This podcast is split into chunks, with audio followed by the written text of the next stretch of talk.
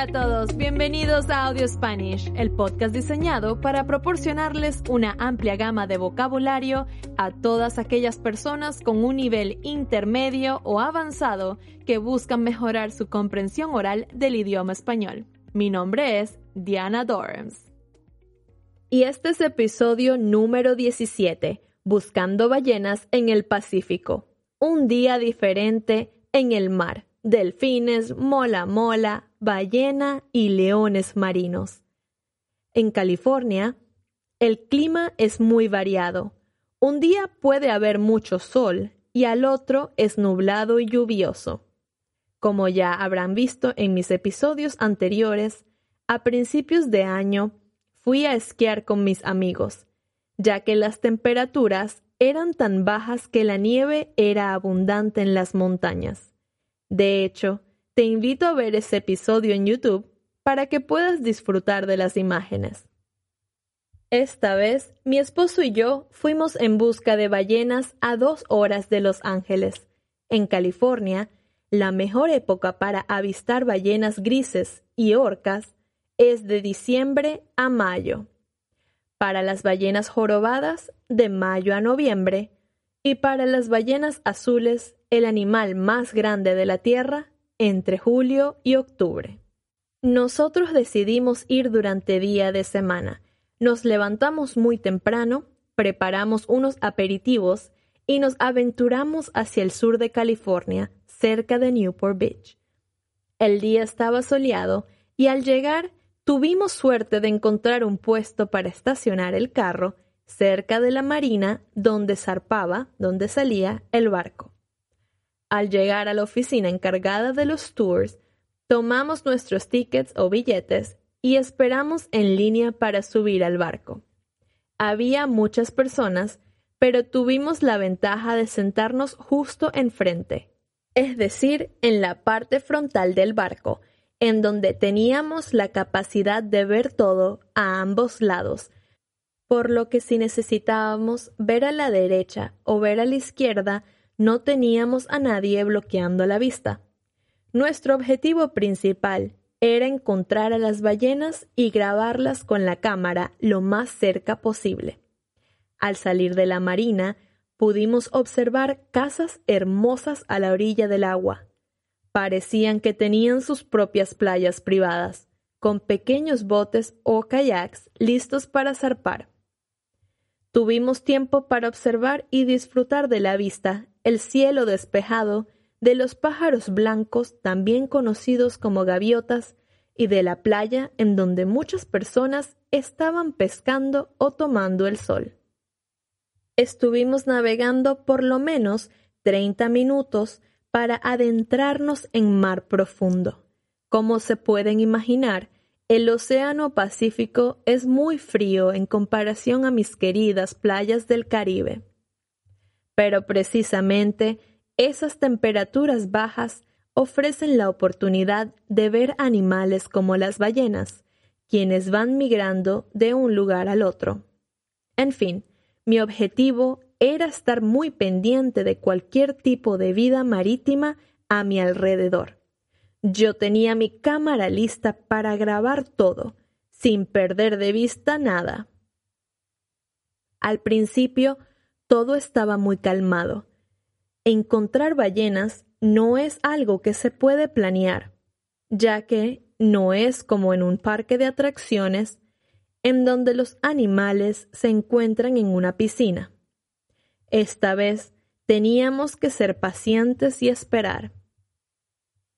Después de un rato, vi una mancha blanca en medio del mar, pero no le di ninguna importancia hasta que el equipo del tour nos notificó que era un pez llamado mola mola, conocido también como pez luna, siendo uno de los peces óseos más pesados del mundo.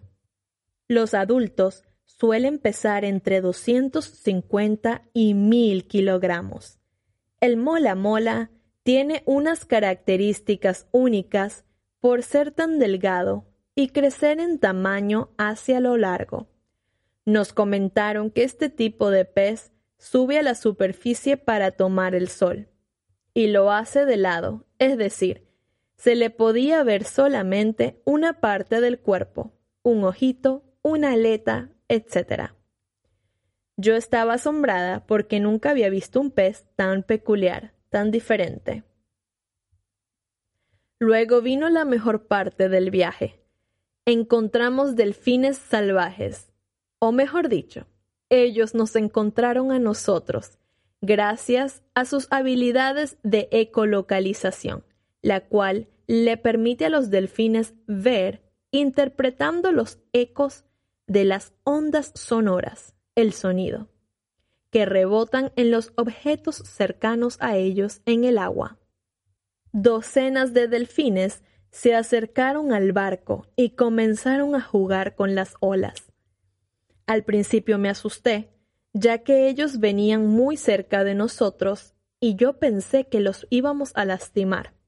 Pero resulta que por su naturaleza tan sociable, ellos disfrutan de las olas y juegan entre sí para llevar la delantera, es decir, para ir de primeros liderando al grupo. Si estás escuchando este podcast en diversas plataformas, te invito a ver el video completo en mi cuenta Audio Spanish en YouTube. Notarás que había un delfín más grande y fuerte que el resto. Supe que él era uno de los líderes por sus marcas blancas de pelea en su cuerpo. Me dio mucha risa ver cómo le daba cabezazos a otros delfines que intentaban tomar su lugar. Las crías de delfín, es decir, los bebés, se quedaban a lo lejos manteniendo una distancia segura. Debo admitir que el mejor material fue gracias a los delfines. Como decimos en Venezuela, ellos se robaron el show. En otras palabras, nosotros fuimos en busca de ballenas, pero los delfines nos regalaron la mejor parte de la experiencia. Sin embargo, yo todavía tenía en mente mi objetivo principal de encontrar una ballena. El capitán del barco anunció que íbamos a regresar a la marina, ya que el tour era de dos horas y ya habíamos esperado bastante, sin indicios de que una ballena estuviese en el área. Como les mencioné anteriormente, esto es algo que no se puede planificar pero ya justo cuando nos íbamos, al equipo les llegó una señal por radio de que una ballena iba nadando hacia el norte. Nosotros no éramos los únicos tratando de verla. Habían otros barcos alrededor, incluyendo la policía costera. Y finalmente, a lo lejos, muy pequeñito, finalmente vimos la curvatura del lomo, es decir, la espalda de la ballena. Ellas por lo general salen a la superficie a respirar y es ahí cuando logramos verle la cola, ya que luego se sumergen por unos 15 minutos. Yo estaba muy contenta, ya que habíamos cumplido con nuestro objetivo. Todos en el barco estábamos emocionados de ver la cola de este animal tan majestuoso que a pesar de la distancia podíamos apreciar su tamaño. No tuvimos suerte de verla de cerca. Esto puede ser debido a que ellas, a diferencia de los delfines, no tienen ecolocalización. Es decir, las ballenas prefieren mantenerse alejadas de los botes y especialmente de las motos acuáticas para evitar accidentes. Y ya por último, también vimos leones marinos aferrados a una estructura flotante disfrutando del sol. Fue un día de excursión exitoso. Al finalizar, regresamos a nuestro carro y buscamos un restaurante local en donde pudiésemos comer pescado o mariscos frutos del mar. Al llegar al restaurante, yo opté por el plato de salmón con arroz blanco y ensalada. y mi esposo se comió un sándwich de langostinos y papas fritas. Los dos quedamos muy satisfechos y disfrutamos de la vista de los canales de Newport Beach. Por un momento sentí que estaba en los canales de Venecia en Italia. Pero claro, nada que ver una cosa con la otra. En la noche regresamos a casa y al ver los videos nos dimos cuenta de lo surreal que había sido la experiencia. Espero que ustedes también los disfruten si tienen la oportunidad de ver la grabación. Muchas gracias por escuchar un episodio más de Audio Spanish. Gracias por formar parte de este grupo y espero que los episodios te sirvan para mejorar tu nivel de español.